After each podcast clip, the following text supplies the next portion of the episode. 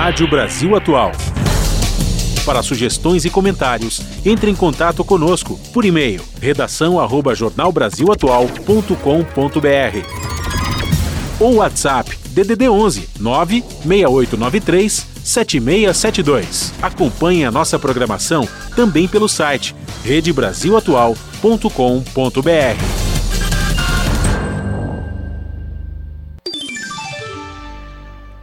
Pontualmente, 5 horas. Começa agora Jornal Brasil Atual. Produção em parceria com Brasil de Fato movimentos populares, política, direitos humanos, economia, mundo do trabalho, cultura e prestação de serviço. Jornal Brasil Atual. Olá, muito boa tarde. Hoje é quarta-feira, dia 20 de dezembro. Eu sou Rafael Garcia, junto com Cosmo Silva, apresentando mais uma edição do Jornal Brasil Atual. E estas são as manchetes de hoje. Conselho de Segurança da ONU se reúne pela terceira vez consecutiva nesta quarta-feira em busca de consenso para interromper os combates em Gaza. Chefe da Unicef alerta que sem água potável, muitas crianças podem morrer por doenças. Pesquisa Genial Quest, divulgada nesta quarta-feira, mostra que 54% dos entrevistados aprova o trabalho do presidente Lula. Para 45%, o país está caminhando na direção certa sobre o seu comando. E por falar no presidente Lula, ele volta a falar em fazer ato político em 8 de janeiro de 2024. Na última reunião ministerial do ano, o presidente destacou Fernando Haddad, que conseguiu feito extraordinário com a primeira reforma tributária num regime democrático no país. O orçamento é aprovado com déficit zero e 48 bilhões de reais para emendas parlamentares. O texto da Lei de Diretrizes Orçamentárias agora segue para a sanção presidencial. E o Brasil salta duas posições em, e se torna a nona maior economia global em 2023. Previsão de crescimento do produto interno bruto neste ano é de 3,1%. Pescadores afetados por colapso em mina da Braskem, no, na cidade de Maceió, em Alagoas, pedem ajuda. O Ministério da Pesca informou que estuda um auxílio para os trabalhadores. E autoridades cobram novo pacto sobre o crime socioambiental de Mariana. Após oito anos, região atingida pela barragem do Fundão continua sem a devida reparação pelas vidas perdidas e pelo rastro de destruição. Brasil reverte tendência de queda na cobertura vacinal entre as crianças. O Ministério da Saúde também anuncia novo painel de vacinação. E o Senado aprova o projeto de lei que prevê cota de tela para produções audiovisuais brasileiras até 2033 e quer reduzir abismo entre exibição de filmes nacionais com estrangeiros. O texto segue agora para a sanção presidencial. São 5 horas três minutos pelo horário de Brasília. Participe do Jornal Brasil Atual por meio dos nossos canais nas redes sociais. No Facebook, facebook.com barra Rádio Brasil Atual. No Instagram, arroba Rádio Brasil Atual. Ou no Twitter, arroba RA Brasil Atual. Tem também o WhatsApp, o número é 11 96893 7672. Jornal Brasil Atual, uma parceria com Brasil de Fato na Rádio Brasil Atual. Tempo e temperatura. A tarde desta quarta-feira aqui na capital paulista é de tempo parcialmente nublado e a temperatura já deu uma caída. Neste momento, os termômetros marcam 24 graus. Agora, no final da tarde, tem previsão de chuva fraca e localizada. Na madrugada, o tempo fica parcialmente nublado e a temperatura fica na casa dos 18 graus. Em Santo André, São Bernardo do Campo e São Caetano do Sul, a tarde desta quarta-feira é de tempo predominantemente nublado e a temperatura já caiu, agora 23 graus. Na região do ABC também tem previsão de chuva pontual, agora no final da tarde. É uma chuva fraca e passageira. Nos períodos da noite e madrugada já não tem previsão de chuva, o tempo fica nublado e a temperatura fica na casa dos 18 graus. Em Mogi das Cruzes, tarde parcialmente nublada, os termômetros marcam 24 graus neste momento. Não tem previsão de chuva em Mogi para hoje. Nos períodos da noite e madrugada, o tempo continua parcialmente nublado e a temperatura atinge os 17 graus. Em Sorocaba, a tarde desta quarta-feira é de tempo predominantemente nublado. Os termômetros marcam neste momento 29 graus. Em Sorocaba não tem previsão de chuva. Os períodos da noite e madrugada continuam com o tempo mais nublado e a temperatura fica na casa dos 19 graus. E em São Luís do Paraitinga, interior de São Paulo, a tarde desta quarta-feira é de tempo nublado. Neste momento, os termômetros marcam 24 graus. Não se descarta a previsão de chuva localizada agora no final da tarde, com intensidade fraca. Essa chuva é passageira e não se estende para os períodos da noite e madrugada. A temperatura fica na casa dos 15 graus, com tempo parcialmente nublado durante a madrugada na região de São Luís do Paraitinga. Rafa, Cosmo, no finalzinho do jornal eu volto para falar como fica o tempo nesta quinta-feira. Na Rádio Brasil Atual. Está na hora de dar o serviço. 5 horas, 5 minutos, trânsito aqui em São Paulo. A CT, a Companhia de Engenharia de Tráfego, de, diz que nesse momento são 446 quilômetros de ruas e avenidas monitoradas com trânsito congestionado. A Zona Sul lidera esse ranking com 121 quilômetros de lentidão.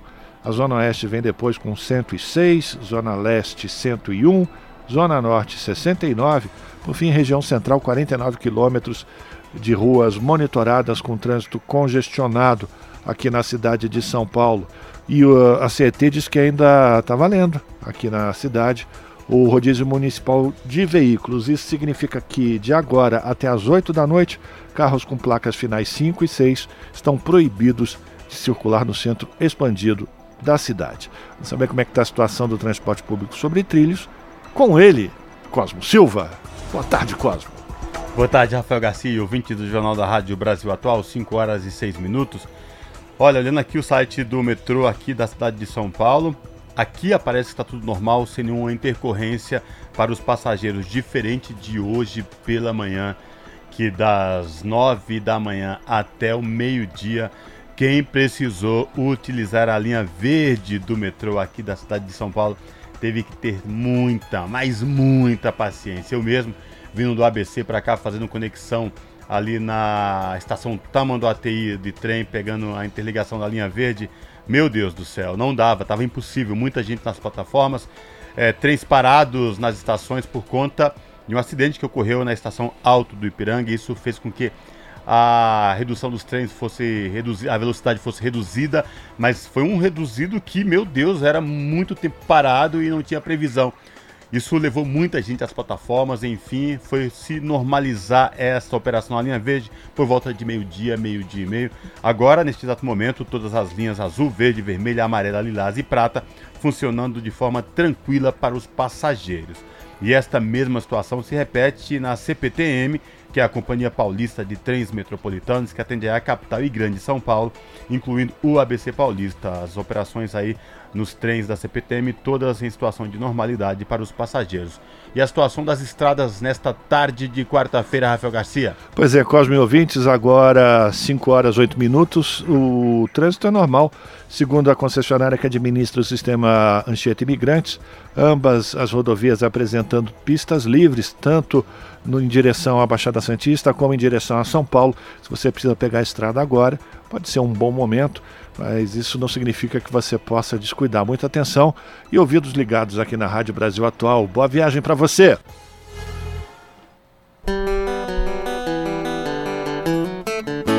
Noventa e oito vírgula nove a Rádio Brasil Atual, Rádio Brasil Atual.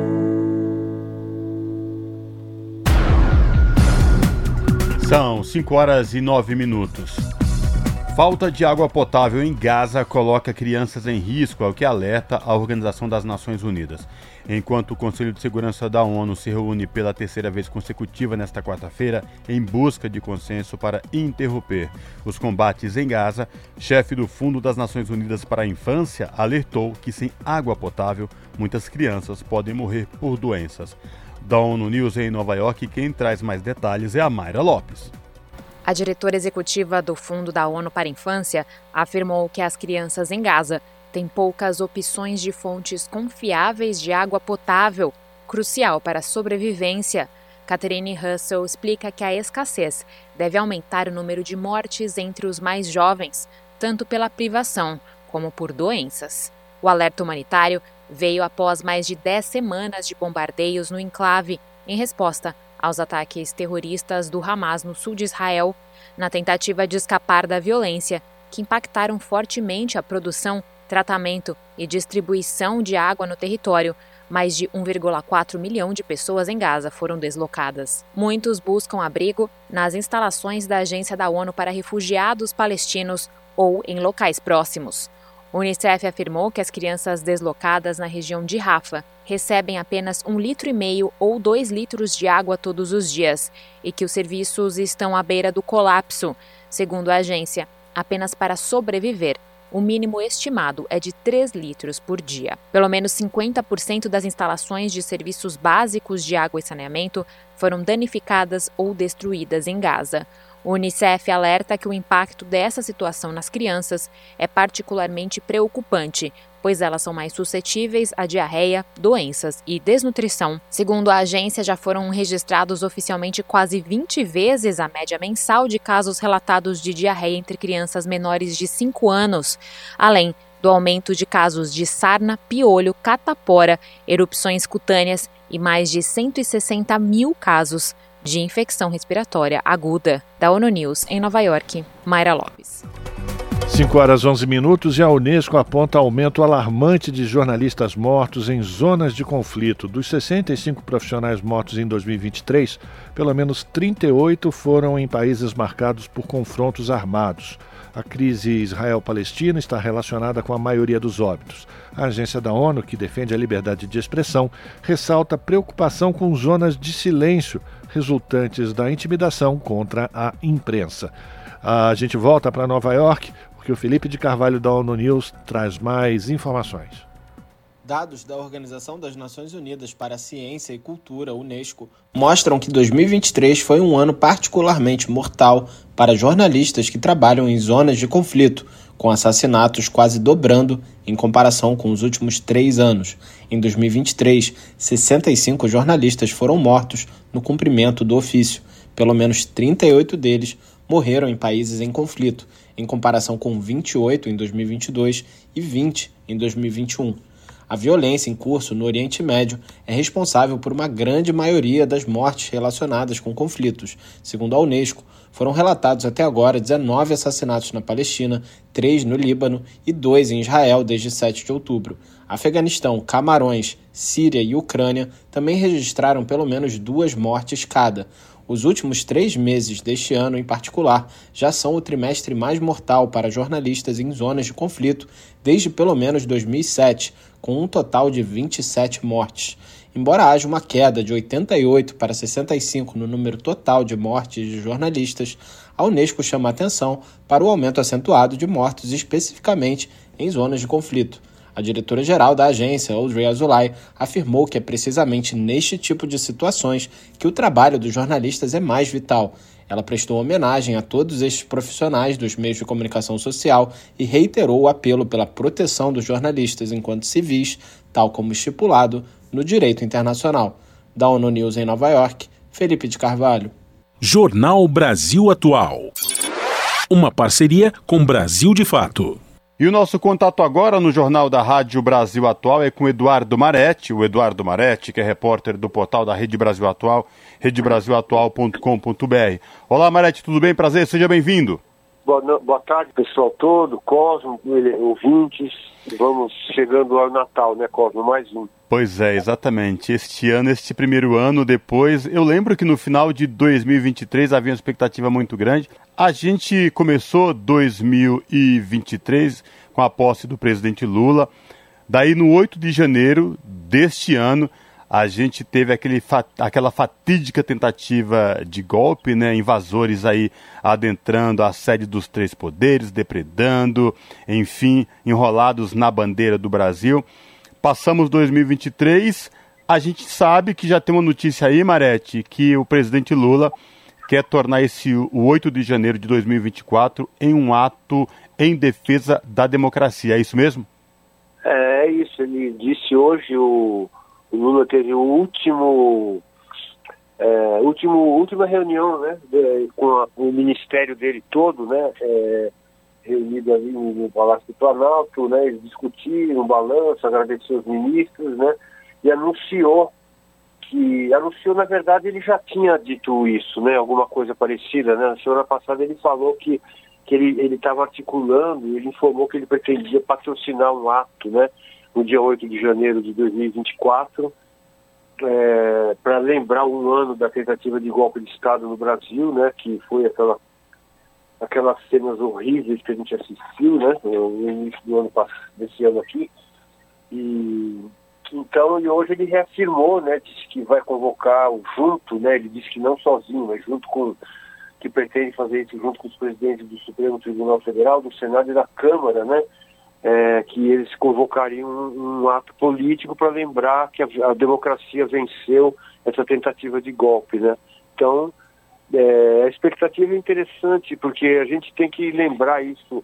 Foi uma das coisas mais impressionantes que que a gente viu, né, Cosmo, desde que foi que desde que, que o país foi eh, redemocratizado em 88. Então, é, o Lula, ele, ele, ele, a intenção é justamente fazer com que essa, essa, esse tipo de situação nunca mais se repita e, e a gente continue celebrando a vitória da democracia. Agora, é, a gente tem que lembrar também que, assim, não começou, o dia 8 foi apenas o, o apogeu do movimento golpista que existiu durante, a gente pode dizer, durante todo o governo Bolsonaro, mas se, mas se intensificou muito depois que o próprio Lula foi eleito. Né? Se, se, se, se, as pessoas estão lembradas que, por exemplo, dia 12 de dezembro de, do ano passado, exatamente no dia da no dia da diplomação do Lula no TSE, quando ele se tornou oficialmente presidente, né?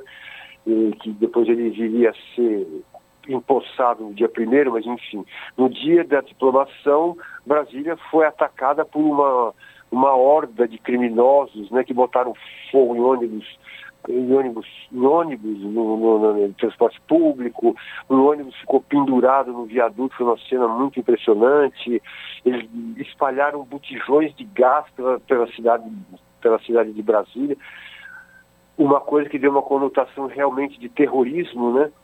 E, e houve outras outras tentativas, bomba que foi foi é, foi ali tentar explodir uma bomba nas imediações do aeroporto. Então, enfim, é uma série de então tudo isso aconteceu logo logo logo depois do ter sido eleito, mas como como um processo que sucedeu toda a campanha bolsonarista durante todo o período, né, que teve um dos ápices naquela reunião na, no Palácio da Alvorada com os embaixadores, onde ele já ali ele já fazia claramente uma, uma, uma prévia de que ele contestaria as eleições, incentivou seus seguidores, e tudo isso, né, eu estou falando tudo isso para a gente lembrar que né, que o, o, os, os, alguns dos principais incentivadores do golpe que estavam em Brasília estão presos. Até hoje, outros 30 já foram condenados apenas, né, que variam de 3 a 17 anos de prisão. E, e então assim o Brasil realmente as instituições venceram, a democracia venceu, mas esse ato que o Lula e outros líderes é, dos três poderes estão querendo é, enfim, organizar. organizar no dia 8 é justamente para que uh, para que a gente continue alerta, para que o país continue alerta, porque na verdade uh, o golpismo não morreu, né? Uh, continua aí, mas e, eu acho que cada vez mais fraco, porque a punição está desincentivando cada vez mais essas pessoas, né? É. O Marete, e, e, o que chama a atenção é que o, o, presidente fala disso e ele convoca, ele não convoca, ele convida e, e conclama aí os três poderes, né? O poder executivo, o legislativo e o poder judiciário, porque também naquela mesma noite, no final daquele dia lá, ou no dia seguinte, agora me falha a memória, eu lembro que o presidente, ao retornar a Brasília, saiu de né, braços dados com a, é, representantes do Legislativo e a presidenta, até então, Rosa Weber, do Supremo Tribunal Federal, caminhando lá para fortalecer esse compromisso com a democracia. É isso mesmo, né? Sim, é, foi assim, inclusive uma, uma, uma cena realmente emocionante, viu? É, as pessoas, eu mesmo, assim, as pessoas ficaram muito emocionadas de ver aquilo, porque realmente o, o Lula sai, sai de braço dado ali com a Rosa Weber, então presidente do Supremo Tribunal Federal, os líderes do Congresso Nacional, toda aquela união das instituições, porque ali não era o Lula, não era a Rosa Weber, não era o, o sei lá, o Rodrigo Pacheco, eram as instituições, estavam investidos exatamente do, do poder das instituições e, da, e do simbolismo né, da, da democracia, porque o que foi atacado foram a sede dos três poderes, né? Então, assim, foi muito impressionante, não só o ataque, como a reação das instituições. Lula, Rosa Weber, os, os presidentes do, das casas legislativas, tudo aquilo foi muito, muito importante, né? Foi o começo de uma reação realmente muito, muito intensa que começou por minar o golpismo. Inclusive, o próprio ministro do Supremo Tribunal Federal e, e então presidente do TSE, Aliás, até hoje o presidente o Alexandre de Moraes, né? Ele, ele foi fazer uma visita ao Supremo ali as fotos que a gente tem acesso é, são muito assim é, simbólicas, né? Porque assim, se você vê a cara, o, a, a, expressão de desolação do Alexandre de Moraes, o ministro Gilmar Mendes, que é um, uma pessoa muito emotiva, foi dar uma entrevista na porta ali do Supremo destruída e começou a chorar é, ao vivo entende? Rosa Weber. Então, assim, foi uma coisa muito impressionante essa, essa sua boa lembrança da, da, da, das mãos dadas dos poderes da República, né, Conta? Engraçado, Marete, como a história se repete, né, do que significa a extrema-direita aqui no Brasil e nos Estados Unidos. Começou lá, até então, Donald Trump é, tentando aí a reeleição, perdeu e antes de sair da Casa Branca, conclamando aí os eleitores a invadirem aí a, a sede né, do, do, do Legislativo americano, né, a Câmara dos Deputados, o Senado, enfim, e a mesma coisa a gente viu se repetindo aqui no Brasil, idêntico, né, Mar não, Marete? É, é, muito parecido, mas assim, isso, isso também, isso também, essa sua é, essa sua associação é interessante porque muita gente, eu falei com vários analistas, cientistas, políticos e políticos mesmo, muita gente já temia que isso acontecesse durante todo o período eleitoral antes dele. Mas será que a invasão do Capitólio não, não é uma prévia do que pode acontecer no Brasil? Muita gente falava, sim, é. E, no entanto, aconteceu, entende? Sabe aquela coisa da profecia autorrealizável, né? Da profecia que de tanto se falar se realiza. Então, é, acabou acontecendo no Brasil. E, e, o mais curioso também é que aconteceu ontem uma coisa muito, muito importante nos Estados Unidos, né? Que o tribunal, a, a Suprema Corte do Estado do Colorado é, considerou o Donald Trump inelegível. É o primeiro golpe que o Trump né, sofre desde o início dessa disputa dentro do próprio Partido Republicano, ele, onde ele continua sendo o favorito mas esse foi o primeiro golpe mesmo que ele sofre, porque começa se, isso começa a, a colocar obstáculos realmente práticos, concretos diante da, do, do futuro dele. Né? Então, se a Suprema Corte americana referendar a decisão da Suprema Corte do Colorado, entende? O, o Trump começa a ser colocado, começa a ser alijado da disputa. Isso vai depender realmente de alguns fatores, como a própria Suprema Corte do país, né? Eu estava fazendo uma conta ali, a Suprema Corte americana tem nove ministros, né?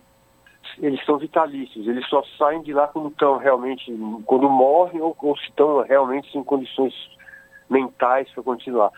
Então, tem nove ministros ali, são três foram indicados pelo George W. Bush, né, um republicano, três pelo próprio Trump e outros três por democratas. O, o agora eu não me lembro se o Obama e o Biden dois, o Obama um, Biden dois, é o contrário, se é o, mas enfim, são três indicados por democratas, três pelo George Bush e três pelo Trump, ou seja, em tese, a maioria é republicana, mas tem muitos republicanos também que estão insatisfeitos né, com o próprio Trump, porque ele, cara, é já acusado de quatro crimes, pelo menos, né? Então pode ser que comece aí o fim da era Trump para sempre mesmo, viu, Cosmo? É verdade. Bom, vamos aguardar. Marete trazendo aí detalhes sobre essa última reunião ministerial do presidente Lula com seus ministros, falando também de, do objetivo de realizar esse ato em defesa da democracia no 8 de janeiro de 2024. A gente continua acompanhando e qualquer oportunidade a gente volta a se falar, viu, Marete? Abraço, até a próxima. Um abraço, Cosmo, até a próxima. Falamos aqui com Eduardo Marete, no jornal Brasil Atual. 5 horas 24 minutos e a defesa do ex-presidente Jair Bolsonaro informou ao Supremo Tribunal Federal que a publicação de um vídeo após os atos golpistas de 8 de janeiro foi feita de forma acidental. Acredite se quiser. A gravação foi apagada pelo Bolsonaro duas horas após a postagem, mas foi recuperada na semana passada pela Procuradoria-Geral da República. A gravação trazia o questionamento da, da regularidade das eleições de 2022 levado, levantado por um procurador do estado do Mato Grosso durante uma entrevista para uma rádio. No dia 13 de janeiro deste ano, o ministro Alexandre de Moraes, relator dos processos do 8 de janeiro no Supremo, incluiu o Bolsonaro na investigação sobre a invasão das sedes dos três poderes. O objetivo? Apurar se Bolsonaro incitou os atos ao compartilhar o vídeo nas redes sociais no dia 10 a defesa de Bolsonaro argumenta que o vídeo foi retirado da plataforma Meta, sendo necessária uma perícia para analisar se a gravação é verdadeira. Antes da recuperação da gravação, Alexandre de Moraes tinha dado 48 horas para o Facebook enviar o vídeo à corte. No entanto, a plataforma informou que a publicação havia sido apagada por Bolsonaro e que não estaria disponível. São 5 horas e 26 minutos. O orçamento é aprovado com déficit zero e 48 bilhões de reais para emendas parlamentares. O texto da Lei de Diretrizes Orçamentárias agora segue para a sanção presidencial. As informações com Douglas Matos, do Brasil de Fato. O Congresso Nacional aprovou nesta terça-feira, em sessão conjunta da Câmara e do Senado, o projeto de Lei de Diretrizes Orçamentárias 2024. A LDO fixa regras para o orçamento da União do ano que vem. O texto aprovado prevê um equilíbrio entre gastos e receitas. O chamado déficit zero das contas públicas é uma promessa do ministro da Fazenda, Fernando Haddad. Um dos destaques do PSOL sobre o assunto foi rejeitado. Ele alterava a meta fiscal do ano que vem de déficit zero para déficit de 1% do PIB. O relator, deputado Danilo Forte, do União do Ceará, foi contrário, porque, segundo ele, a prerrogativa de fixar a meta é do Poder Executivo. O deputado petista Lindbergh Farias, do Rio de Janeiro, vice-líder do governo no Congresso, defendeu a mudança porque acredita que o governo vai precisar de mais flexibilidade para lidar, inclusive, com o aumento das emendas parlamentares, mas o argumento dele foi rejeitado. O texto também prevê um pagamento de 48 bilhões de reais para as emendas parlamentares e ainda um calendário para a execução desses pagamentos, o que retira poder do governo sobre o orçamento. Até este ano, esse calendário não existia. Além disso, a LDO fixa limites para o contingenciamento de emendas que não têm pagamento obrigatório. O bloqueio pode atingir no máximo a mesma proporção dos bloqueios das despesas orçamentárias discricionárias, ou seja, aquelas que não são obrigatórias. Na prática, o bloqueio também reforça ganho do poder do Congresso sobre o orçamento. Um destaque à LDO apresentado pelo PL foi aprovado pelos parlamentares. Ele proíbe despesas que promovam, incentivem ou financiem invasão ou ocupação de propriedades rurais privadas, segundo as palavras do texto, ações tendentes a influenciar crianças e adolescentes, da creche ao ensino médio a terem opções sexuais diferentes do sexo biológico, ações tendentes a desconstruir, diminuir ou extinguir o conceito de família tradicional formado por pai, mãe e filhos, cirurgias em crianças e adolescentes para mudança de sexo, realização de abortos, exceto nos casos autorizados em lei. Após a aprovação, o projeto será encaminhado ao presidente Lula para a sanção. De São Paulo, da Rádio Brasil de Fato, com informações da Agência Brasil. Locução: Douglas Matos. E uma nova rodada da pesquisa Genial Quest, divulgada hoje, mostra que 54% dos entrevistados aprovam o trabalho do presidente Lula. Para 45%, o país está caminhando na direção certa sob seu comando. Essa confiança aumentou dois pontos percentuais em relação ao mês de outubro, quando 43% disseram-se otimistas com o rumo do Brasil.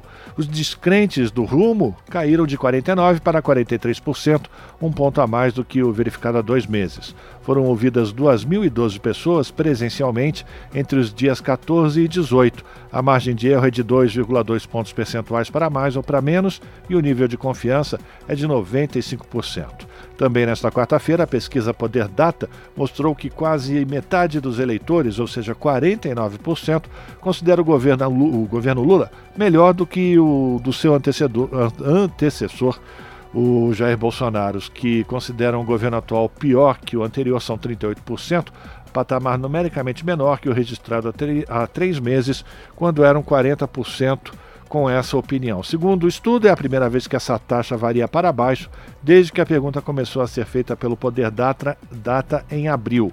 Outros 11% consideram que o desempenho da gestão Lula é igual ao do governo Bolsonaro.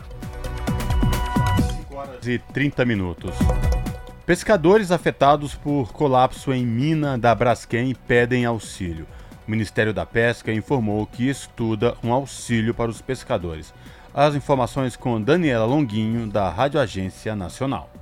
Josiane Santos é marisqueira há 38 anos. Sustentou os filhos sozinha, catando, beneficiando e vendendo sururu pescado na Laguna Mundaú, em Maceió.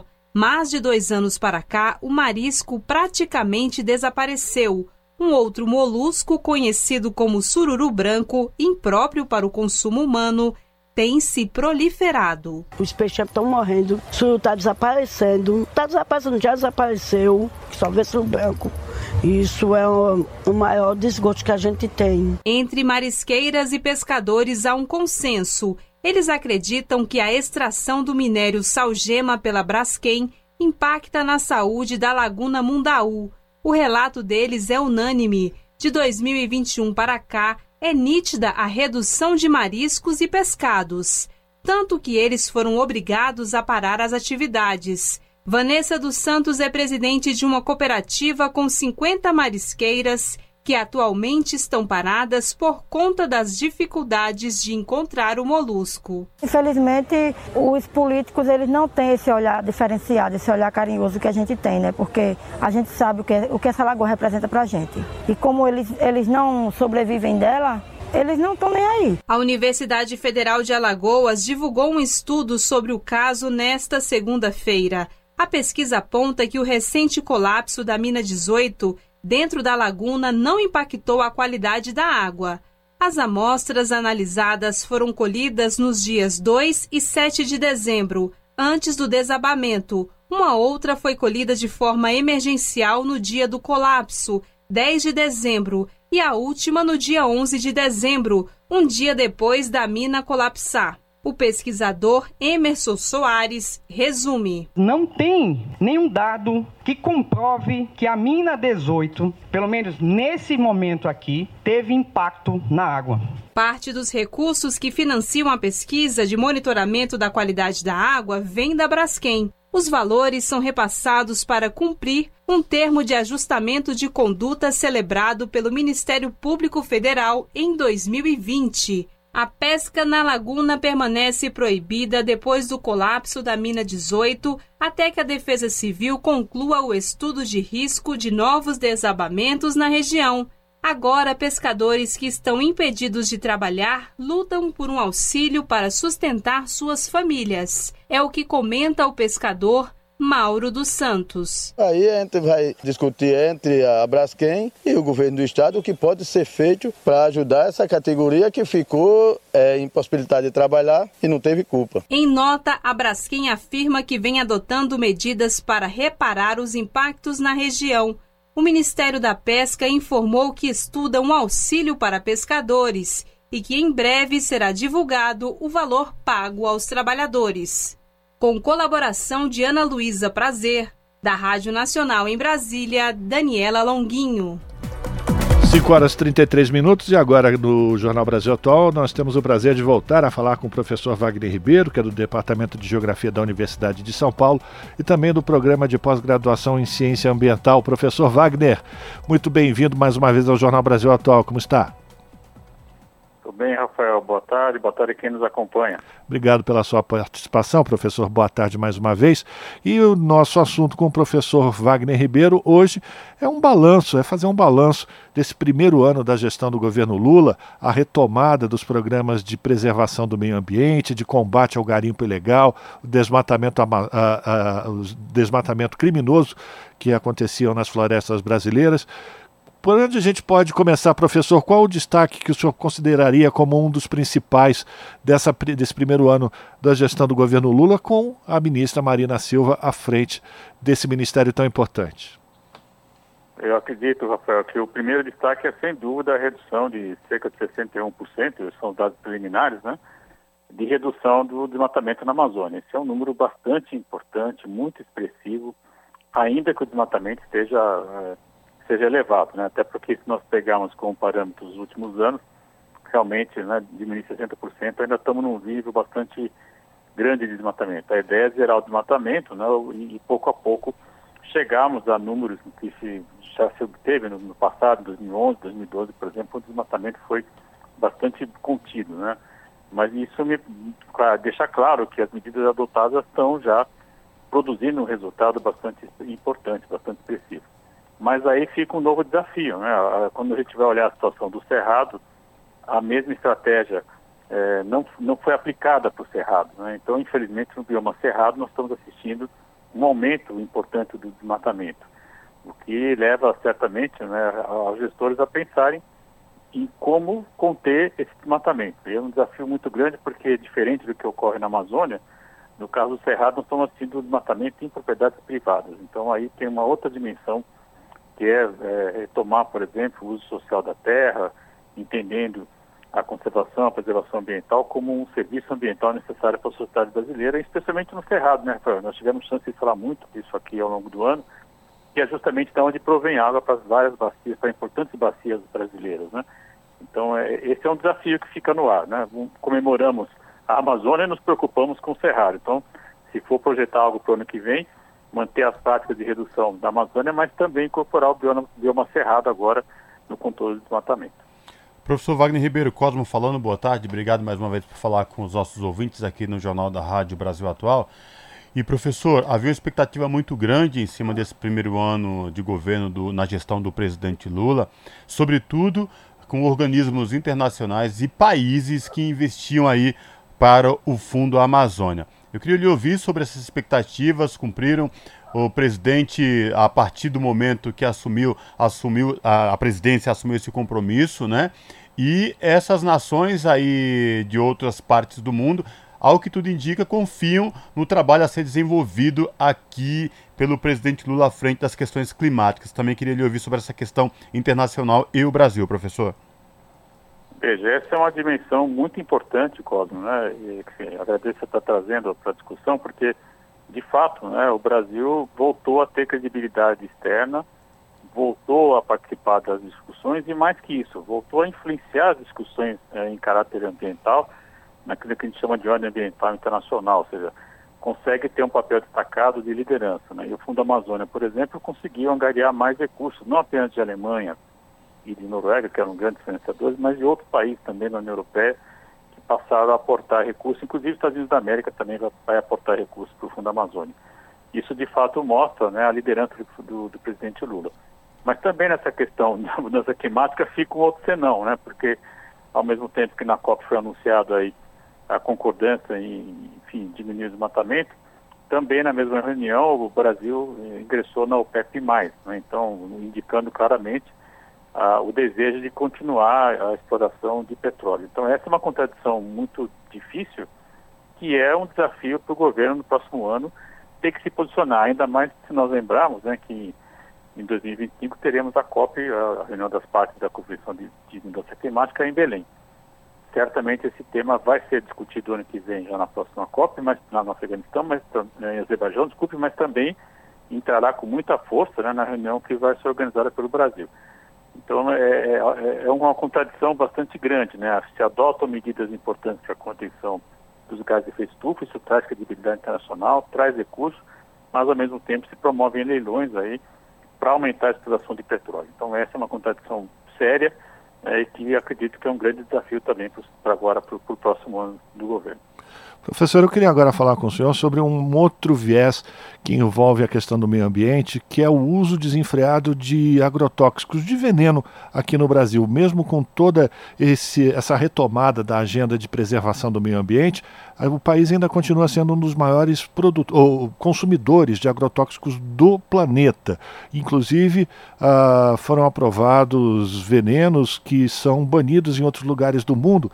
E eu queria também a sua avaliação sobre eh, a importância de se combater a utilização desses agrotóxicos, principalmente na região do centro-oeste, né, do Cerrado, que tem grandes monoculturas, e a possibilidade desses venenos acabarem contaminando os lençóis freáticos, que acabam também colocando água na boca do povo brasileiro.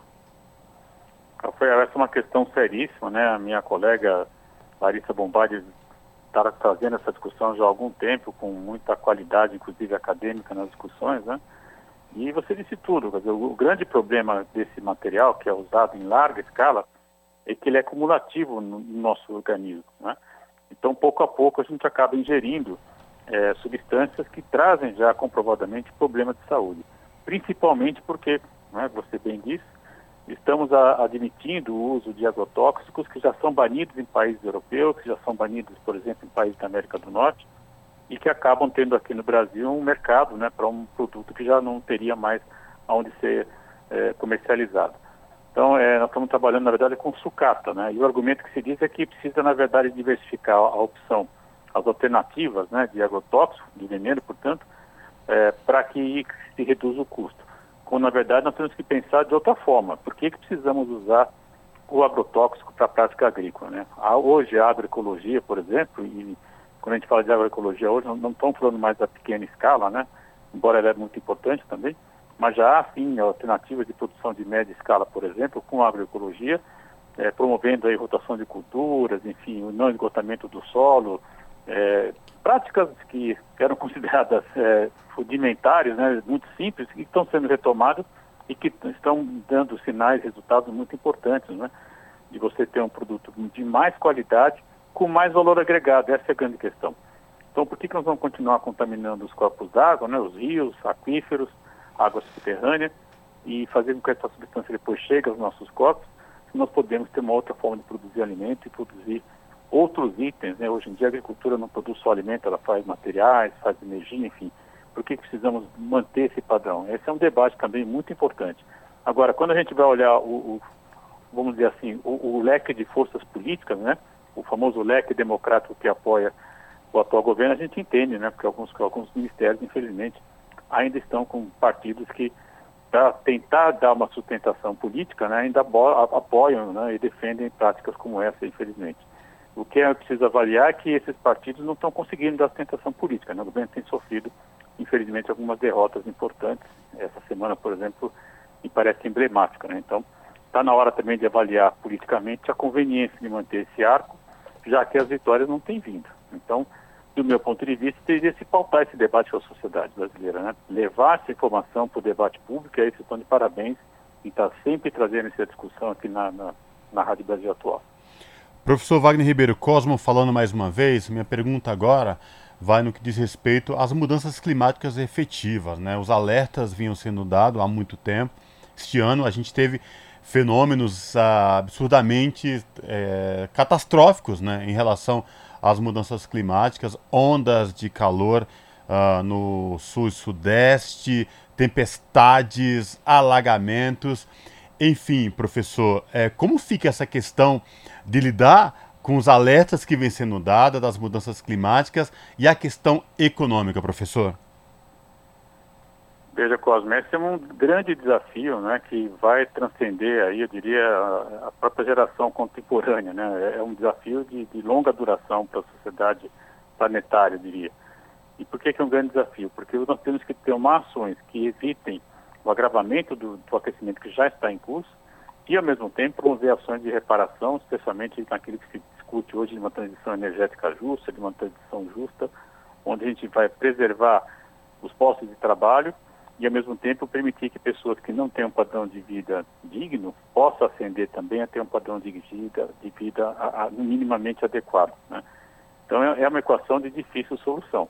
Você tem que aumentar as emissões por conta de que vai, é necessário dar uma qualidade de vida melhor para parte da população. Grosso modo, um terço da população do planeta não tem uma qualidade de vida adequada, falta água, falta energia, enfim, falta acesso a, aos bens dessa famosa sociedade tecnológica que nós estamos inseridos. Então você vai ter que aumentar a emissão. Ao mesmo tempo, a gente tem que reduzir de quem está tendo uma vida perdulária, né, uma vida absolutamente baseada em consumo de perícia de energia, de materiais. Esse desequilíbrio só vai se conseguir por meio de uma ação política, né? E o meio, né, a forma que nós temos para tentar equacionar isso numa escala global são as conferências né, das partes, por exemplo, da mudança climática, que tem avançado muito pouco nessa questão. Né?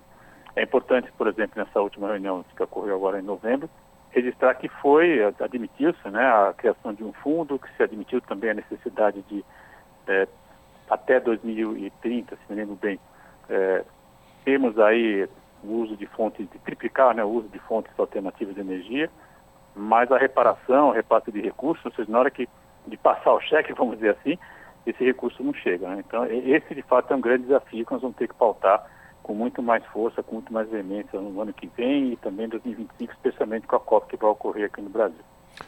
Muito bem, quero agradecer aqui a participação do professor Wagner Ribeiro, já é, renovando o convite para que em 2024 o senhor continue aqui conversando com os nossos ouvintes, falando sobre esses assuntos tão importantes que dizem respeito à sobrevivência da raça humana no planeta Terra. Professor, muito obrigado, boas festas para o senhor e até 2024. Até lá, boas festas a todos aí. Conversamos com o professor Wagner Ribeiro, aqui no Jornal Brasil Atual. Você está ouvindo? Jornal Brasil Atual. Uma parceria com Brasil de Fato. São 5 horas e 46 minutos. O Brasil tem quase 1 milhão e 900 mil jovens em trabalho infantil. Pretos e pardos são maioria, segundo o PNAD contínuo. As informações com Caroline Pessoa, da Rádio Agência Nacional. Quase 1 milhão e 900 mil crianças e adolescentes de 5 a 17 anos estavam em situação de trabalho infantil no Brasil em 2022, um aumento de cerca de 150 mil na comparação com 2019. A maior parte deles eram pretos ou pardos, 66,3%. Quase 28% trabalhavam em atividades do comércio e, em seguida, 22,8% estavam na agricultura e mais de 6% no serviço doméstico. Os dados são da Pesquisa Nacional por Amostra de Domicílios Contínua e foram divulgados nesta quarta-feira pelo IBGE. A coordenadora de pesquisas domiciliares do Instituto, Adriana Berengui, explica qual o conceito de trabalho infantil da Organização Internacional do Trabalho. São aquelas de 5 a 17 anos que trabalham em atividade econômica ou produção para o próprio consumo, sendo que essa atividade, né, seja econômica ou de alto consumo, feita por essa criança ou adolescente, é considerado perigoso, prejudicial para a saúde ou desenvolvimento, seja mental, físico, social e moral dessa, dessas crianças e adolescentes e que interfere, sobretudo, na sua escolarização. Entre eles, 756 mil estavam em ocupações consideradas os piores tipos de trabalho infantil, como operação de tratores e produção de cana-de-açúcar e algodão. Além disso, 386 mil trabalhavam pelo menos 40 horas por semana e a proporção dos que estavam nessa situação subiu de 16% para 20,5%. A pesquisa também mostra o impacto na educação. Em 2022, 97,1% da população total entre 5 e 17 anos frequentava a escola, mas entre os trabalhadores nessa faixa etária, a frequência cai para 87,9%. Berengui diferencia o trabalho doméstico das atividades realizadas em casa para auxílio da família. Não é a criança que ajuda a mãe a lavar louça, a varrer casa, não. É trabalhador, é empregado doméstico. E a gente sabe que no Brasil, pela legislação, o trabalho doméstico exercido por pessoas menores de idade é considerado ilegal. O estudo aponta ainda que a incidência de trabalho infantil aumenta com o avanço da idade. Em 2022, 1,7% dos brasileiros de 5 a 13 anos de idade trabalhavam. A proporção aumenta para 7,3% no grupo de 14 e 15 anos e mais que dobra entre adolescentes de 16 e 17 anos, alcançando 16,3%. Os meninos tinham rendimento mensal de 757 reais, enquanto as meninas recebiam 84,4% desse valor, ou seja, 639 reais. Da Rádio Nacional no Rio de Janeiro, Carolina Pessoa. 5 horas e 49 minutos. Celular seguro. Saiba como vai funcionar o aplicativo do governo que bloqueia os aparelhos roubados. A ferramenta também notifica bancos e operadoras sobre a perda do celular. Douglas Matos, no Brasil de Fato, traz mais informações. E chega nesta quarta-feira às lojas de aplicativos Google Play e App Store o aplicativo celular Seguro desenvolvido pelo Ministério da Justiça e Segurança Pública em parceria com a Febraban, a Federação Brasileira de Bancos, e com a Anatel, a Agência Nacional de Telecomunicações, esse aplicativo vai permitir o bloqueio imediato de linhas telefônicas e do próprio aparelho em casos de roubo ou furto. O objetivo do poder público e da iniciativa privada, que participou de forma ativa nas discussões para o desenvolvimento do aplicativo, é reduzir a incidência desse tipo de crime no país. Segundo dados oficiais, foram registrados quase um milhão de furtos e roubos de aparelhos só em 2022. No entanto, o número pode ser bem maior, já que muitas pessoas não registram os crimes. Segundo a pasta, quase todos os bancos do país assinaram adesão à iniciativa. Isso significa que, para a grande maioria dos clientes, os aplicativos dos bancos serão bloqueados rapidamente em caso de roubo ou furto, desde que o aparelho tenha sido registrado no aplicativo celular seguro. Alguns bancos prometeram fazer esse bloqueio em no máximo 10 minutos, outros em até 30. Com o apoio da Anatel, será feito também o bloqueio do próprio aparelho. O objetivo é fazer com que os celulares roubados e furtados se tornem inúteis. Segundo o Ministério da Justiça, está prevista a criação de um conselho com representantes das entidades envolvidas para desenvolver novas funcionalidades na tecnologia. É possível fazer o cadastro no sistema antes mesmo de baixar o aplicativo no celular. Para isso, é preciso acessar a página que está hospedada no site do Ministério da Justiça. O link você encontra na versão online dessa reportagem no site do Brasil de Fato. Para fazer o registro, é preciso estar cadastrado no sistema da conta gov.br. Depois de fazer o login, o cidadão é apresentado aos termos de uso, que apontam inclusive a lista completa de entidades bancárias que já confirmaram a adesão à iniciativa. Depois de aceitar os termos de uso, é oferecido um acesso à tela principal do sistema, que tem opções para as finalidades mais importantes: pessoas de confiança, registrar telefone e registrar ocorrência. No caso das pessoas de confiança, será possível registrar amigos ou familiares, que poderão abrir ocorrências no nome de quem fez o registro. Assim, caso haja um roubo ou furto e a vítima não tenha um computador disponível, essa pessoa de confiança registrada pode acessar o sistema e fazer a denúncia. Não há um limite de telefones que podem ser registrados para cada usuário. Entretanto, a linha telefônica a qual o aparelho está vinculado, essa deve estar cadastrada com o CPF do usuário. Se não for o caso, o eventual bloqueio pode não funcionar. De São Paulo, da Rádio Brasil de Fato, com informações da Agência Brasil. Locução: Douglas Matos. São 5 horas e 52 minutos.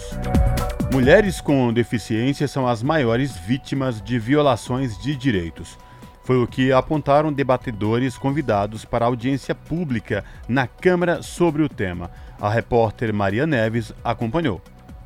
Além de serem as maiores vítimas de agressões físicas, mulheres com deficiência sofrem outras formas de violência que muitas vezes não são sequer percebidas, ressaltaram participantes de debate na Câmara dos Deputados. A secretária nacional dos Direitos das Pessoas com Deficiência do Ministério dos Direitos Humanos, Ana Paula Feminella, listou algumas dessas violações. A exclusão ela acontece muito cedo, desde a sala do parto, quando a falta de tato de agentes de saúde ao informarem um diagnóstico de deficiência como um luto, não como vida, passa pela falta de intérprete de libras para a parturiente surda, para a ausência de descrição dos procedimentos para a mulher cega ou de maca acessível para mulher cadeirante, passa pelo consultório médico que muitos preferem falar com os nossos acompanhantes e não, não diretamente conosco, pela falta de aparelho de mamografia que não nos atende, os casos de determinação de laqueadura, né, de esterilização sem consentimento, tendo como única justificativa a condição de deficiência. De acordo com a coordenadora geral de prevenção de violência contra as mulheres do Ministério das Mulheres, Pagu Rodrigues, 62% das pessoas com deficiência são do sexo feminino. E segundo Ana Paula Feminella, o Atlas da Violência de 2023, publicação do Instituto de Pesquisa Econômica Aplicada, mostra que as taxas mais elevadas de notificação foram de agressões a pessoas com deficiência o Atlas traz 8.303 casos de agressões a mulheres com deficiência, mais que o dobro do observado para homens na mesma condição, com 3.896 casos. Ainda de acordo com o Atlas, o grupo mais afetado foi o de mulheres com deficiência intelectual. Nessa condição, ocorreram 45 registros para cada 10 mil pessoas com alguma desconformidade. Contra homens com o mesmo tipo de deficiência, houve pouco mais de 16 notificações para cada 10 mil indivíduos. No caso de violência doméstica, mulheres com deficiência representaram 65,4% dos registros. Para enfrentar as diversas formas de violações de direitos de mulheres com deficiência, o coordenador geral de saúde da pessoa com deficiência do Ministério da Saúde, Arthur de Almeida Medeiros, ressaltou a construção de 90 mil policlínicas equipadas com macas e mamógrafos acessíveis. As unidades básicas de saúde também serão equipadas com macas adaptadas. Arthur Medeiros também afirmou que o governo irá desenvolver ações nas escolas contra o capacitismo e treinamento de profissionais de saúde para identificar e combater violências contra pessoas com deficiência. Nós temos o programa Saúde na Escola e agora a gente vai incluir a pauta da pessoa com deficiência e a pauta do enfrentamento ao capacitismo. E aí, quando a gente fala dos profissionais de saúde, a gente precisa lembrar que a gente só melhora cuidado através da qualificação dos profissionais. Sobre para que esses profissionais não exerçam posturas violentas, mas, sobretudo, sejam qualificados para identificar a violência. Ana Paula Feminella citou a formação de 15 mil conselheiros tutelares para trabalhar com crianças e adolescentes com deficiência. A representante do Ministério dos Direitos Humanos comunicou ainda a adoção de serviço 24 horas de interpretação de Libras em órgãos públicos federais. Além disso, sustentou que o executivo irá promover 120 mil novos contratos de trabalho para pessoas com deficiência em empresas obrigadas a cumprirem a lei de cotas. A pedido da deputada Isa Arruda, do MDB de Pernambuco, a audiência pública foi realizada pela Comissão de Defesa dos Direitos das Pessoas com Deficiência, com participação das comissões de Saúde e de Defesa dos Direitos da Mulher. Da Rádio Câmara de Brasília, Maria Neves. Jornal Brasil Atual. São 5 horas e 57 minutos. E o Brasil salta duas posições e se torna a nona maior economia global no ano de 2023. A previsão de crescimento do produto interno bruto brasileiro neste ano é de 3,1%. Impressionante como apesar de toda a torcida dos mercados, dos analistas da, da, mídia corporativa dizendo que o Brasil não iria crescer, que ia patinar, o Brasil já está tomando lugar e ganhando notas de, de investimento por todo o mundo por conta da política que está sendo colocada em prática pelo governo Lula e Fernando Haddad. Mas quem vai conversar mais com a gente sobre essa situação é o Jackson II, da Rádio Agência Nacional. Com previsão de crescimento de 3,1% no produto interno bruto neste ano, o Brasil saltará duas posições e se tornará a nona economia do mundo em 2023. Foi o que divulgou o FMI, Fundo Monetário Internacional, nesta terça-feira. Segundo a instituição, o país deverá encerrar o ano com o PIB nominal de 2,1 trilhões de dólares, ultrapassando o Canadá. No ano passado, o Brasil estava na 11ª posição. Segundo o FMI, até 2026, o Brasil pode subir mais uma posição e tornar-se a oitava maior economia do planeta. Estados Unidos com quase 27 trilhões de dólares, China com 17,7 trilhões e Alemanha com 4,4 trilhões são as três maiores economias do mundo, de acordo com projeções do FMI. Outra boa notícia para o mercado externo do Brasil foi divulgada nesta terça-feira.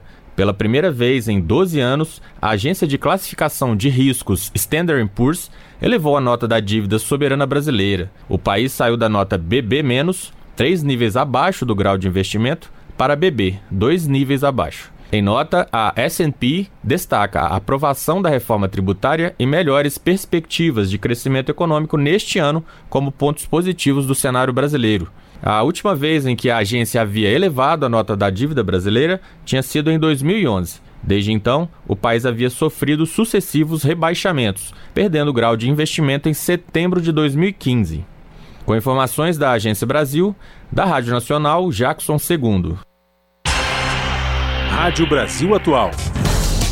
Para sugestões e comentários, entre em contato conosco por e-mail redação@jornalbrasilatual.com.br ou WhatsApp DDD 11 96893 7672. Acompanhe a nossa programação também pelo site redebrasilatual.com.br.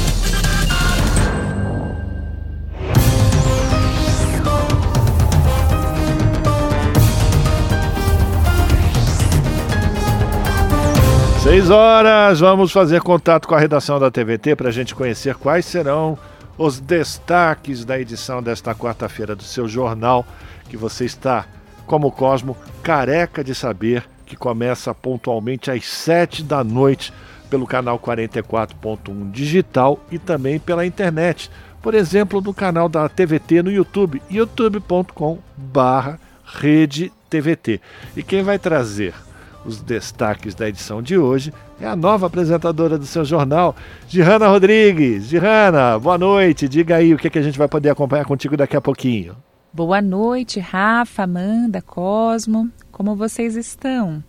Já estamos no meio da semana, né? Final do ano chegando. Muita gente já até entrou em recesso, né? Quem não entrou, quem ainda está pegando trem, ônibus, metrô, sabe que no final do ano tudo fica cheio.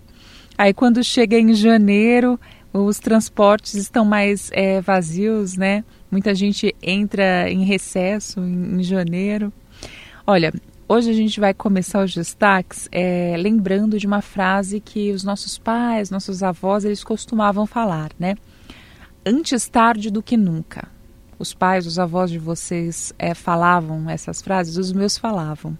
Por que dela, né? Porque após 35 anos sendo discutida, a reforma tributária foi finalmente aprovada. Vitória do governo Lula, minha gente. E para quem está acompanhando as notícias, mas ainda não entendeu como a reforma tributária vai funcionar, precisa acompanhar o seu jornal, porque o repórter Jomiag vai explicar para gente como que a simplificação de impostos vai ajudar os brasileiros, né? Com a reforma tributária, vão uh, ter apenas dois impostos, né? a CBS, que é a Contribuição sobre Bens e Serviços, e o IBS, que é o Imposto sobre Bens e Serviços. E olha, a classe trabalhadora vai ser beneficiada pelo imposto zero para a cesta básica de alimentos e um cashback, que nada mais é do que a devolução de uma parte dos impostos pagos. Isso é bom, né? E nós também vamos falar um pouco de inclusão. O repórter Elder Ferrari traz uma reportagem sobre os desafios enfrentados pela população LGBTQIA, no mercado de trabalho. Um fórum lá na cidade de Maricá, no Rio de Janeiro, discutiu hoje a necessidade de políticas voltadas para esse tema e celebrou algumas políticas públicas que já foram adotadas, como a criação de um Conselho Municipal LGBT em 2021. E olha, gente, quando a gente fala desse tema, é preciso olhar lá para a base, né? Na formação, em política pública, para colocar a população LGBTQIA, no ensino superior. Então a gente vai trazer aí o exemplo da cidade de Maricá. E a gente ainda vai repercutir os dados que saíram do IBGE, que mostram que quase 2 milhões de crianças e adolescentes estavam em situação de trabalho infantil em 2022.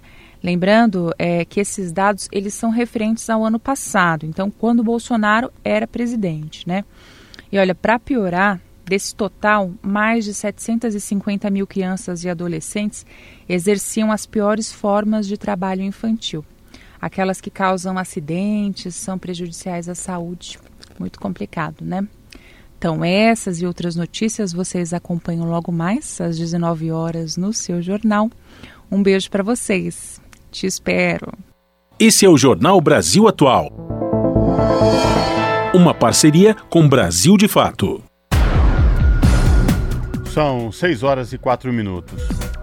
Foi adiada a votação da MP que acaba com a isenção de tributos federais sobre subvenções estaduais destinadas a custeio, mantendo a possibilidade de crédito fiscal apenas para subvenções para investimento. Um dos trechos da MP que encontrará resistência entre os senadores da oposição é o que trata da cobrança retroativa de tributos. Diante do impasse, o líder do governo no Senado, Jacques Wagner, do PT da Bahia, sugeriu que a votação fosse adiada para esta quarta-feira. Da Rádio Senado, quem traz os detalhes é o Pedro Pincer. A intenção do governo com a MP 1185 é acabar com a isenção de tributos federais sobre as subvenções que são oferecidas pelos estados para atrair empresas. Com a MP, a partir de 2024, no lugar da subvenção, a empresa teria um crédito fiscal que poderia ser usado para abater outros tributos ou para ser ressarcido em dinheiro mas isso valeria somente para as subvenções de investimento e não para as de custeio, que são aquelas relativas a despesas do dia a dia.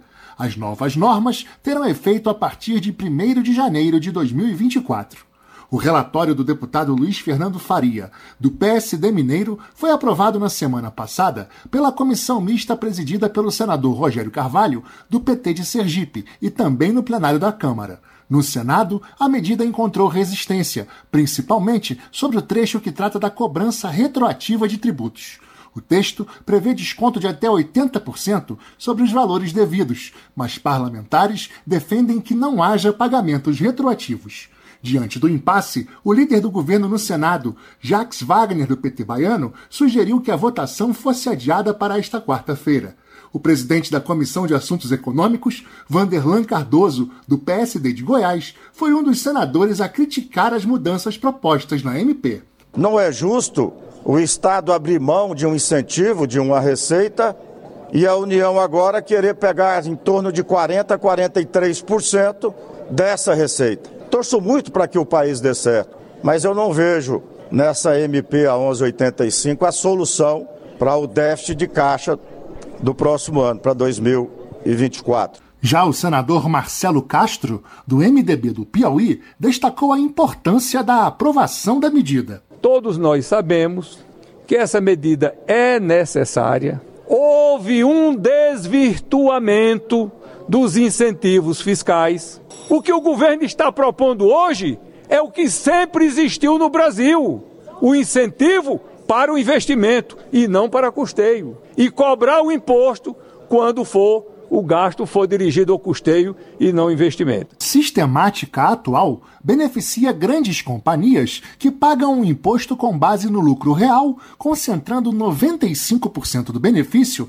em apenas 393 empresas que pagam menos impostos tanto para os estados quanto para o governo federal. Da Rádio Senado, Pedro Pincer. 6 horas e 7 minutos e autoridades cobram o destravamento da repactuação em torno do crime socioambiental de Mariana. Após oito anos, a região atingida pela barragem do Fundão continua sem a devida reparação pelas vidas perdidas e pelo rastro de destruição. Quem traz as informações é José Carlos Oliveira. Representantes do governo federal, Ministério Público e Defensoria Pública se uniram a deputados na pressão à Justiça para destravar a repactuação dos acordos de reparação do crime socioambiental de Mariana. O tema foi debatido na Comissão Externa da Câmara sobre fiscalização de barragens na última reunião do ano, antes do recesso parlamentar. Havia expectativa de que ainda neste mês fossem concluídas novas bases para a efetiva reparação dos danos sociais, econômicos e ambientais causados pelo rompimento da barragem do Fundão, que deixou 19 mortos e um rastro de destruição destruição ao longo do Rio Doce, entre Minas Gerais e Espírito Santo, em 2015. A repactuação, conduzida pelo Tribunal Regional Federal, avançou com consensos em torno de universalização do saneamento na bacia do Rio Doce, fundo para enfrentamento dos danos à saúde e medidas de retomada econômica. Algumas dessas ações seriam assumidas por União e estados, sem esquecer a chamada obrigação de fazer por parte de Samarco, Vale e BHP Billiton, responsáveis pelo crime socioambiental. Porém, as mineradoras travaram o novo acordo por divergências quanto ao valor das ações, segundo a Advocacia Geral da União, uma das representantes do governo federal na repactuação. O advogado adjunto da AGU, Júnior Divino Fidelis, explicou o impasse. Que no que depender da Advocacia Geral da União, nós não assumiremos essas obrigações sem a correspondente contraprestação financeira que seja minimamente capaz de custear todas essas ações. E que, como já foi anunciado pela imprensa, está na ordem de 126 bilhões de reais. A contraproposta que eles apresentaram na casa de 42 bilhões de medidas compensatórias é de fato aviltante, está vergonhosa vergonhosa, desrespeitosa com o poder público. Na visita que fizeram ao Tribunal Regional Federal, deputados ouviram do desembargador Ricardo Rabelo a previsão de nova data final para a repactuação até março. No entanto, Fidelis ainda não vê interesse por parte das mineradoras. Se nós não tivermos uma mudança significativa da posição das empresas, eu não acredito na possibilidade de repactuação nem março, nem junho, em momento algum. O que não significa dizer, da parte do poder público e da União, que nós vamos abrir mão de buscar reparação efetiva pelos danos socioambientais cometidos. A AGU e outros representantes do poder público devem se reunir em janeiro para traçar nova estratégia de atuação na repactuação. Segundo Fidelis, estuda-se inclusive a aplicação de punições administrativas previstas no Código de Mineração. O procurador do Ministério Público Federal em Minas Gerais, Carlos Bruno da Silva, se disse espantado com o fato de as mineradoras não levarem os acordos a sério. Ele citou o novo laudo pericial que atesta a contaminação de produtos agropecuários pela lama tóxica e novos pedidos de condenação judicial contra as empresas. Hoje, o poder público novamente peticionou, agora com a resposta das empresas, pedindo a condenação de Vale, BHP e Samarco. Eu gosto de citar o nome das empresas porque não é uma tragédia sem dono, é uma tragédia com culpado, com responsável. Pedindo novamente a condenação das empresas em valor que pode chegar a 100 bilhões de reais. Representante da Defensoria Pública da União na repactuação, Isabela Simões disse que a demora só beneficia as mineradoras. São oito anos que esses recursos estão sendo investidos no próprio lucro da empresa, gerando dividendos e aumentando o seu capital exatamente pelo benefício do atraso. O coordenador da Comissão Externa, deputado Rogério Correia, do PT de Minas Gerais, cobrou mais rigor da justiça por meio de documento formal. Nós solicitamos ao Poder Judiciário fixar prazo final para o fim da reparação, priorizar o julgamento das ações judiciais coletivas e individuais que buscam a reparação, bem como agilizar os processos criminais, posto que após oito anos não houve punição pelos crimes cometidos. A própria repactuação iniciada em 2021 se arrasta por quase três anos sem ter garantido a efetiva participação dos representantes das vítimas, segundo o movimento dos atingidos por barragens. Coordenador do MAB, Tiago Alves, espera mudança dessa realidade a partir da nova política nacional de direitos das populações atingidas por barragens, aprovada pelo Congresso e em vigor desde 15 de dezembro. Nós já podemos utilizar a PENAB como uma referência para garantir a participação dos atingidos e ter isso como espaço criativo dentro da lei brasileira. Samarco, Vale e BHP foram convidadas para audiência na Câmara, mas justificaram a ausência como argumento de confidencialidade de alguns termos da repactuação dos acordos de Mariana. Da Rádio Câmara de Brasília, José Carlos Oliveira. Você está ouvindo? Jornal Brasil Atual, uma parceria com Brasil de Fato. São 6 horas e 13 minutos. A Organização das Nações Unidas alerta para o uso de inteligência artificial em guerra de desinformação. Subsecretária-Geral de Comunicação Global informou membros do Conselho de Segurança sobre quatro graves riscos ligados ao uso da tecnologia para propagar desinformação. Potenciais danos incluem dispersão de missões de paz e eleições, perda de confiança na ciência e difamação de indivíduos, especialmente mulheres. Da ONU News em Nova York, quem traz mais detalhes para a gente agora é o Felipe de Carvalho. Os avanços em inteligência artificial fazem com que o ambiente digital esteja prestes a se tornar ainda pior na propagação da desinformação.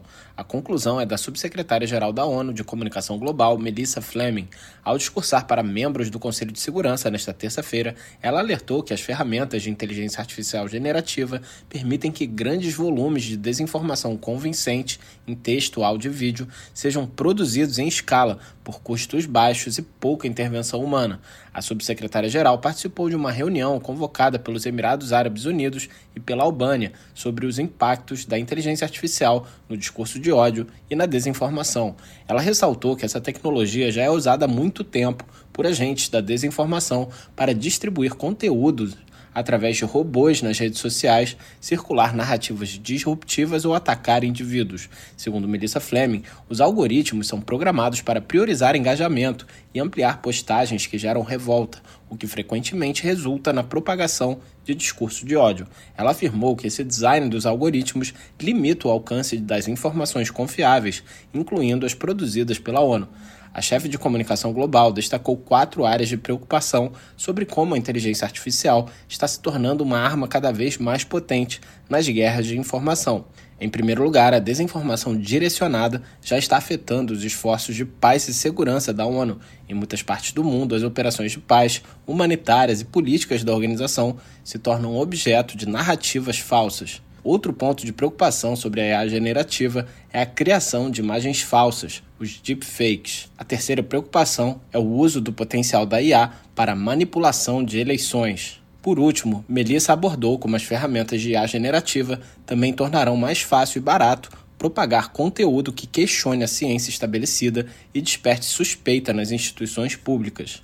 A chefe de comunicação global elogiou passos iniciais, como colocar marca d'água e impressão digital em fotos e vídeos geradas por IA, e pediu investimentos robustos em IA generativa que abranja a segurança e a privacidade desde a concepção. O mundo precisa de ecossistemas de informação saudáveis se quisermos sociedades informadas, estáveis e unidas, concluiu ela. Da ONU News em Nova York, Felipe de Carvalho. 6 horas 15 minutos. E o Brasil reverteu uma tendência de queda na cobertura vacinal entre as crianças, inclusive por conta dessas ondas de fake news que foram muito difundidas aqui no país, como a gente acabou de ouvir da preocupação internacional sobre esse assunto. E o Ministério da Saúde também anunciou o novo painel de vacinação. A repórter Eliane Gonçalves, da Rádio Nacional, tem mais informações. A cobertura vacinal no Brasil parou de cair e das oito vacinas recomendadas para crianças com um ano de idade, sete registraram aumento da cobertura em todo o país comparado com o índice de vacinação registrado no ano passado. Os dados ainda são preliminares e a tendência de que até a consolidação do ano a cobertura registre novo aumento. Desde 2016, o Brasil vinha registrando quedas na cobertura vacinal. Para a ministra da Saúde, Nízia Trindade, o Brasil nunca poderia ter perdido o lugar de referência mundial de vacinação. Estamos falando de uma retomada de algo que o país jamais poderia ter perdido, porque vacina é vida, vacina é para todos, como dizemos, e vacina, junto com a água tratada, é o que garantiu a redução da mortalidade infantil e o aumento da expectativa de vida em todo o mundo. Registraram crescimento as vacinas contra hepatite A, poliomielite, pneumocóxica, meningocóxica, ADTP, contra difteria, tétano e coqueluche, as primeiras e segundas doses da tríplice viral, que protege contra o sarampo, a cachumba e a rubéola. Também houve aumento na cobertura da vacina contra a febre amarela, indicada aos nove meses de idade, e da vacina contra o HPV. A melhoria da cobertura é atribuída ao lançamento do Movimento Nacional pela Vacinação, o repasse de mais de 151 milhões de reais para ações de vacinação nos estados e municípios, o programa Saúde e Consciência e a política batizada como microplanejamento, em que cada município adaptou as ações da vacinação à sua própria realidade. A única vacina que registrou queda na cobertura foi contra a varicela. Segundo Éder Gatti, diretor do Departamento de Imunizações do Ministério da Saúde, queda provocada por uma crise na produção da vacina que ocorreu em todo o mundo. A vacina de varicela, ela passou por uma suspensão sanitária temporária. Começou pela Europa e depois seguiu pela Anvisa, e isso acarretou uma cascata de interrupção no abastecimento. E não foi possível encontrar no mercado produtores para substituir essa interrupção temporária. A gente já tem o cronograma de entrega da vacina e assim que o Ministério da Saúde é, receber, nós iremos disseminar. O número de municípios que atingiu as metas recomendadas de cobertura vacinal também aumentou. Um exemplo é a vacinação contra a poliomielite, alta de 48%, saindo de 1.463 cidades em 2002 que atingiram a meta para 2.168 neste ano. O Ministério da Saúde também anunciou a criação do novo painel de vacinação. A partir de agora, todos os dados vacinais com as doses aplicadas serão redirecionados para a Rede Nacional de Dados em Saúde, atrelados ao número do CPF, o Cadastro de Pessoa Física. Da Rádio Nacional em São Paulo, Eliane Gonçalves. 6 horas e 19 minutos. Comissão de Assuntos Sociais do Senado encerrou sua atividade legislativa de 2023 com 56 reuniões realizadas. O colegiado analisou mais de 60 projetos e 120 requerimentos. Repórter Luana Viana.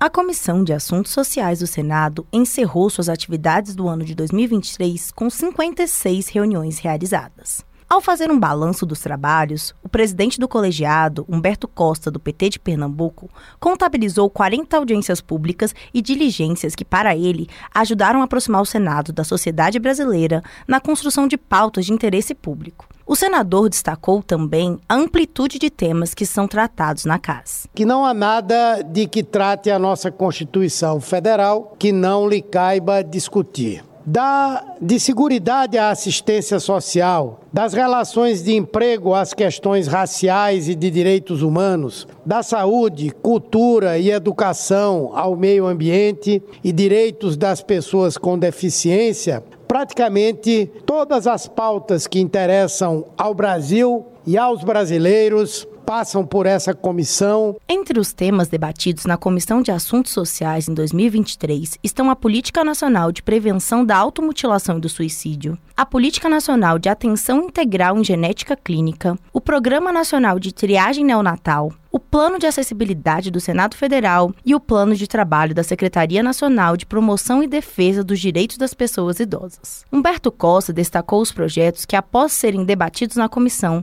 se tornaram leis como a concessão da pensão especial aos filhos de pacientes com hanseníase que foram internados de forma compulsória e a criação da Política Nacional de Conscientização e Incentivo à Doação e Transplante de Órgãos e Tecidos. Foram apreciados mais de 60 projetos, alguns inclusive já convertidos em lei, como a regulação da profissão de sanitarista, a concessão de pensão especial aos filhos de pacientes com hanseníase que foram internados de forma compulsória, a criação da Política Nacional de Conscientização e Incentivo à Doação e Transplante de Órgãos e Tecidos, o exercício profissional e as condições de trabalho do profissional tradutor, guia, intérprete e intérprete de Libras, dentre outros de extrema relevância social. Outro destaque da comissão em 2023 foi a criação da Subcomissão Permanente Direito das Pessoas com Doenças Raras, sob o comando da senadora Mara Gabrilli, do PSD de São Paulo, que também é vice-presidente da CAS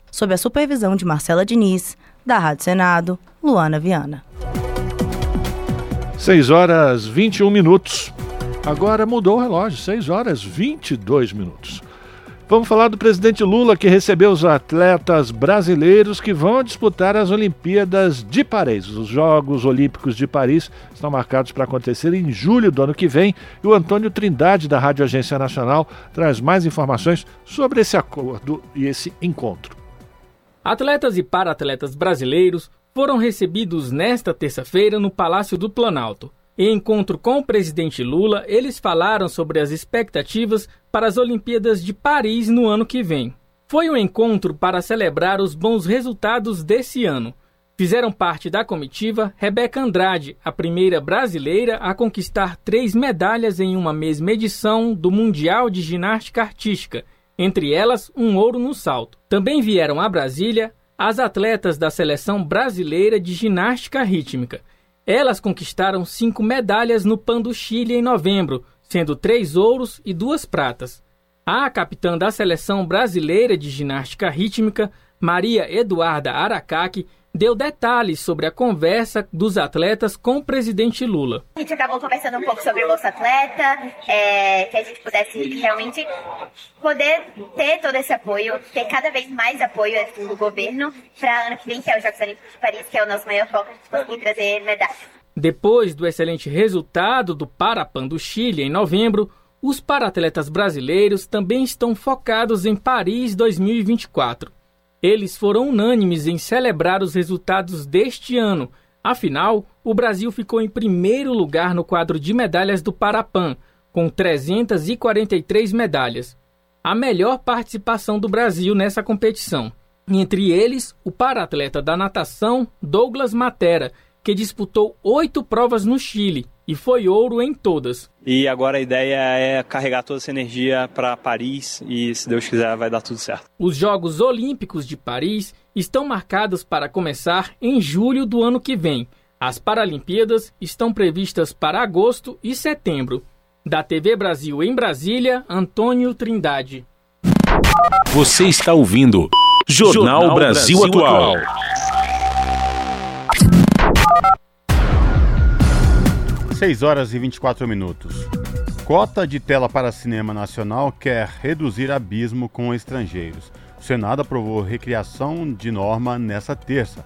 A matéria aguarda sanção presidencial. As informações com a Carolina Pessoa, da Rádio Agência Nacional.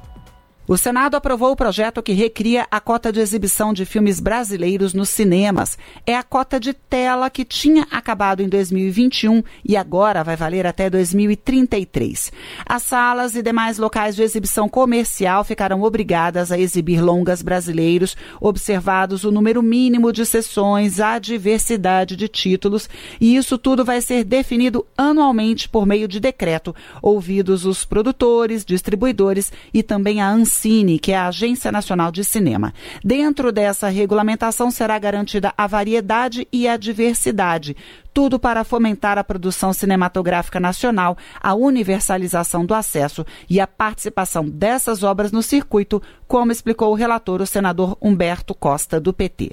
A cota de tela para o cinema brasileiro é um dos principais mecanismos para a reconfiguração do setor audiovisual no nosso, do nosso país, especialmente por estabelecer critérios essenciais para o acesso da população à produção nacional e para garantir espaços de exibição à produção audiovisual brasileira. O setor cinematográfico do país comemora a aprovação. Entende que a cota de tela vai permitir ampliação do público e divulgação da produção nacional. O cineasta brasiliense Felipe Gontijo fala, inclusive, da competição desigual entre filmes brasileiros e os norte-americanos nas salas de exibição. Os filmes americanos eles chegam para salas de cinema com tanto dinheiro, eles, eles têm mais dinheiro do que o que a gente tem para fazer um filme, eles têm só para se divulgar, para fazer marketing para montar material, cartaz, tudo isso, enquanto a gente tem um esforço grande para conseguir esse primeiro passo e para que as pessoas vejam e conheçam a nossa cultura. Para se ter uma ideia, dados da Ancine mostram que apenas 2,5% das pessoas que foram aos cinemas este ano viram produções nacionais. É o que mostra o painel Indicadores do Mercado de Exibição. Isso representa 2 milhões e 600 mil pessoas que geraram uma renda de quase 48 milhões de reais. E a gente está falando aqui de 261 títulos nacionais exibidos. Só para comparar, quando se fala em produções estrangeiras, foram até agora 699 títulos que este ano levaram mais de 108 milhões de pessoas aos cinemas e geraram uma renda renda de 2 bilhões de reais. É o que explica Raquel Valadares, uma das diretoras da Associação dos Produtores Independentes. A cota de tela no cinema é fundamental para o público chegar no shopping center, né, de repente, e ver lá o que está passando num sábado à noite com a família. E não ser só um mesmo filme de um grande estúdio americano, porque isso é uma ocupação predatória que a gente viu acontecer, especialmente com o caso de Barbie e Oppenheimer, que é, teve uma ocupação de mais de 97% das salas de cinema de todo o Brasil. Então, ter opção de filmes é fundamental para o direito de escolha do consumidor. Quem não cumprir a cota de tela estará sujeito até a multa, que pode chegar a 5% da receita bruta média diária. Esse texto segue agora para a sanção. E a gente lembra que na semana passada o Senado aprovou uma outra proposta semelhante, mas para a TV paga, prorrogando até 2038 a cota obrigatória para produções brasileiras na TV paga, texto que também vai para a sanção presidencial. Da Rádio Nacional em Brasília, Priscila Mazenotti. Na Rádio Brasil Atual. Tempo e temperatura. A quinta-feira, último dia da primavera, será de sol entre nuvens aqui na região da capital paulista. A temperatura continua alta e não se descarta a previsão de chuva fraca e isolada no período da tarde, com temperatura máxima de 32 graus e mínima de 18 graus. Na região do ABC Paulista, quinta-feira também será um dia de temperatura alta. O tempo fica parcialmente nublado e tem previsão de chuva localizada no período da tarde, com temperatura máxima de 29 graus e mínima de 18 graus. A quinta-feira em Mogi das Cruzes será um dia quente, de sol entre nuvens e previsão de chuva fraca no período da tarde. A temperatura máxima será de 30 graus e a mínima de 17 graus. Em Sorocaba, mesma coisa, a temperatura continua alta nesta quinta-feira, com tempo pouco nublado e sem previsão de chuva. A temperatura máxima em Sorocaba será de 32 graus e a mínima de 19 graus. E em São Luís do Paraitinga, nada diferente. A quinta-feira será de sol e calor, com temperatura alta e não tem previsão de chuva, com máxima de 31 graus e mínima de 15 graus. Larissa Borer, Rádio Brasil Atual. E a gente vai terminando aqui mais uma edição do Jornal Brasil Atual, que teve trabalhos técnicos de Amanda Souza. Na apresentação, Cosmo Silva e eu, Rafael Garcia. Você vai ficar agora com o papo com Zé Trajano, sete da noite tem o seu jornal pela TVT. Amanhã, a partir das 5 da tarde, tem mais uma edição sob o comando de Cosmo Silva e Larissa Borer. Eu me despeço de vocês, voltando só no ano que vem. Boas festas para todo mundo e até a volta. Tchau, tchau.